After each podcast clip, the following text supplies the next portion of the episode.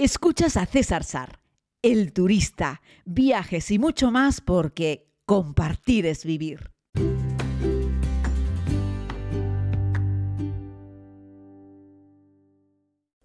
Saludos querida comunidad. Estamos aquí nuevamente en un podcast desde Madagascar. La verdad es que ha dado mucho de sí toda la historia de eh, los muertos desenterrados en años impares, a los 3 o a los 5 años, y luego puede ser a los 7, eh, y así una y otra vez hasta el final de... Mientras haya familiares que se acuerden de ese muerto, ese muerto será desenterrado a los 3, 5 o 7 años de, una, de una vez para otra, ¿no? Y bueno, eso lleva a entender que, bueno, que la gente en este rincón del mundo, que es la cuarta isla más grande del mundo, por cierto, la, isla más, la cuarta isla más grande del mundo, la isla más grande del océano, del océano Índico, eh, cabría pensar que, bueno, que tienen muchas costumbres, tradiciones, supersticiones también. Y bueno, me gustaría comentarles algunas de ellas que he tenido la oportunidad de ir, de ir ya eh, comentándola con, algunas personas, ¿no? Eh, y no se quedan solo ahí. Por ejemplo, enterrar el cordón umbilical, ¿no? Cuando un bebé nace, pues el cordón umbilical pues se corta. Bueno, pues aquí en, este rincón del mundo la tradición eh, dice que el cordón hay que, hay que enterrarlo delante de la casa, que realmente las casas pues, son de tierra, y, bueno, que dice que, el padre tiene que enterrarlo, que es un símbolo de que el linaje se va a perpetuar. Eso sí, el padre después de enterrarlo no puede girarse a, mirarlo, es decir, tiene que enterrarlo y continuar, ¿no? Continuar su camino, o sea, ir de espaldas a, ese reciente enterramiento. Por cierto, se entierra bajo una piedra plana, ¿vale? Esa es, esa es la costumbre, ¿no? Eh, y no volverse, ya te digo, ¿no? Y eso dice que le dará al niño, pues, eh, que sí, que, le dará al niño un crecimiento feliz y, bueno, que, trae buenos augurios, en definitiva, ¿no? Eh, otra costumbre que se tiene aquí y que, bueno, que es además algo muy común en un montón de lugares, es simplemente un tema de educación, pero que aquí se expresa con la cuchara, es no empezar a comer antes que la persona de más rango o de mayor edad de, de la familia, que puede ser un padre o puede ser un abuelo, hasta que éste no levanta su cuchara o su cubierto para comer, el resto no puede ni siquiera tocar los cubiertos. Ya no te digo empezar a comer, pero ni siquiera tocar los cubiertos, porque eso es de muy mala educación y hay que respetar pues a la gente mayor.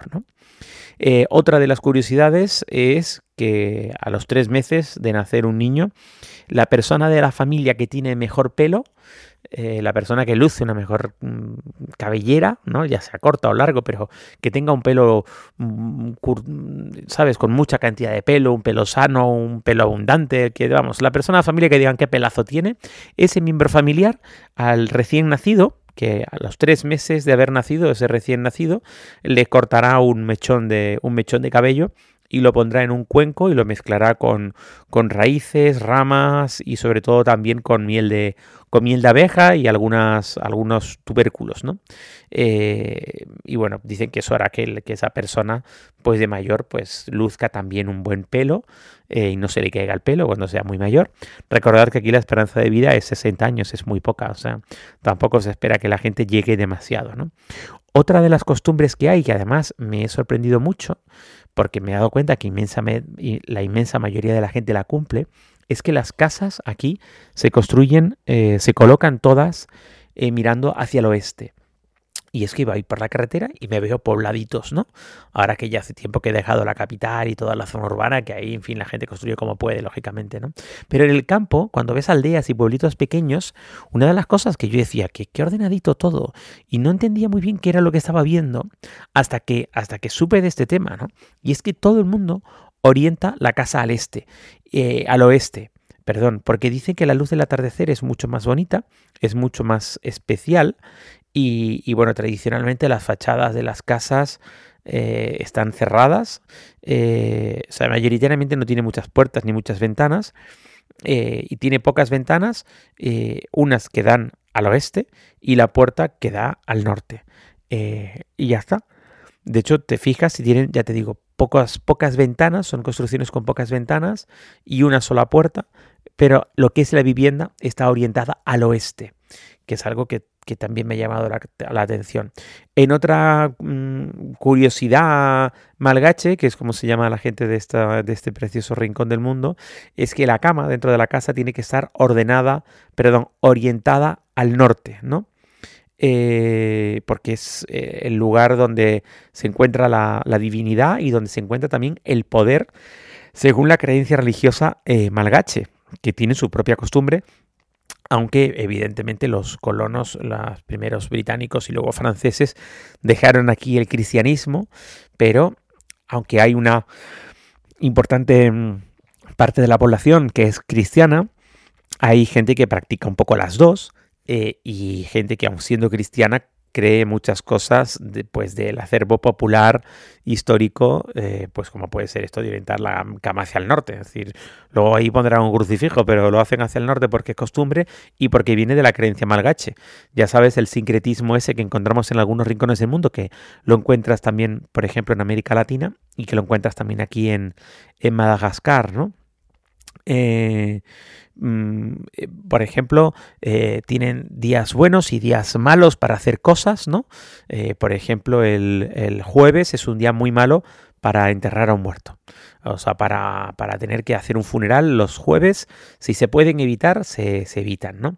Porque además dice que podría ser el, punto de partida, porque, bueno, el jueves decir que es el punto de partida de la semana eh, malgache, ¿no? Aunque eso aquí tampoco te creas tú que lo, lo lleva nadie a rajatabla, eso sí que es un tema más cultural e histórico, porque aquí el domingo es el domingo, ¿no?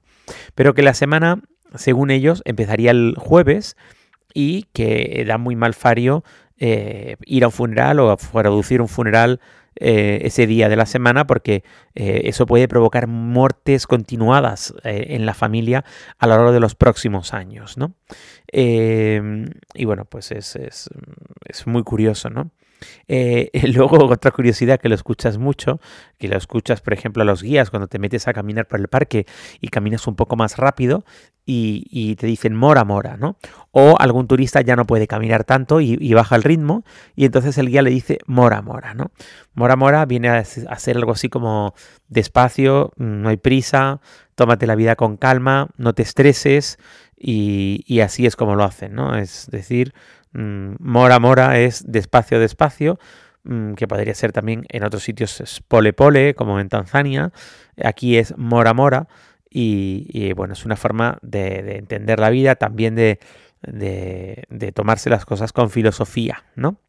Y luego hay cosas que son, que son los fadi, ¿no? que son tabúes, que son cosas que dan malfario. ¿no?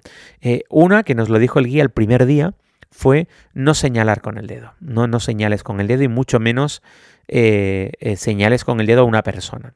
Y si señalas una tumba, ya es lo más de lo más. O sea, si tú quieres ver a un pueblo entero mm, de uñas, y vas caminando por la calle y pasas al nuevo cementerio y señalas con el dedo, ¡buf! Ahí se va a montar la de San Quintín porque es algo que, que, está, pero que muy, muy mal visto y que da muy mal augurio. Alguien cree que señalar con el dedo a una persona o a una tumba puede provocar incluso que se te caiga el dedo, ¿vale? Así es que, bueno, imagínense ustedes la cantidad de supersticiones que tienen y lo mucho que pueden creerlas, ¿no? Que no solo pasa en este rincón del mundo. Recordad que cuando estaba en Islandia, eh, tanto en el viaje que hice en Navidad y fin de año del año pasado, como el que hice, eh, lo diré, eh, este año en agosto, les conté que la mayoría de los islandeses, tanto como un 65%, quiero recordar, creen en los duendes. Pero no es que creen en plan, soy islandés y me gusta la creencia de los duendes. No, no, no, no, no. Gente que cree que los duendes existen y que hacen cosas, pero que los duendes son invisibles y son capaces en algunas ocasiones de sentir su presencia. Y por eso hay gente que dice, no, no, eso lo hizo un duende, ¿no? un 65% están convencidos y, un, y otro porcentaje, hasta creo que sumar más del 80%, no lo cree del todo, pero prefiere no meterse mucho en ese tema, ¿no? Es como mirar para otro lado, ¿no? Eh, es como esa gente que dice, no, yo no creo en los espíritus y no sé qué, pero prefiero no jugar a la Ouija y cosas así, ¿no? Eh, bueno, yo no creo en los extraterrestres, pero bueno, mm, eh, quién sabe, ¿no? Bueno, pues algo así Con los islandeses, bueno, pues algo así es el Fadi también, eh, que hay un montón de, cosas que son supersticiones. Les cuento algunas simplemente que he tenido la oportunidad de, conocer, de leer también, porque me habéis orientado también y hablando aquí también con Tony a lugares donde terminar de obtener un poco más de información sobre esto y me ha parecido muy interesante y quería compartirlo con ustedes. Y la verdad es que la gente aquí en Madagascar, toda la gente con la que me estoy encontrando es muy amable, es encantadora y de verdad que son mora mora, no se toman las cosas con calma. Yo diría que no son tan lentos ni tardan tanto como en algunos lugares de Tanzania, si es que hubiese que buscar una comparación. Y a mí esta gente de, de Madagascar me sigue recordando mucho a la gente de Mozambique, ¿no? No solo por la tez, el color de la piel, sino también por, no sé, por esa característica que tiene. Son, son muy alegres en términos generales, ¿no? Es cierto que los mozambiqueños vienen de, de una herencia portuguesa y estos vienen de una herencia francesa. De hecho, aquí todas las cartas que te ponen en idioma internacional están todas en francés y aquí asumen que todos los turistas que vienen hablan francés. Llegas a un sitio, eres extranjero, te saludan con un bonjour, ¿no? Y, y, ya está. Pero yo no hablo francés, así es que bueno, en eso estamos. Menos mal que Tony me ayuda a leer la carta porque si no, no sabría qué comer cada día. Un abrazo muy grande, querida comunidad, cuídense mucho y muchas gracias por escuchar.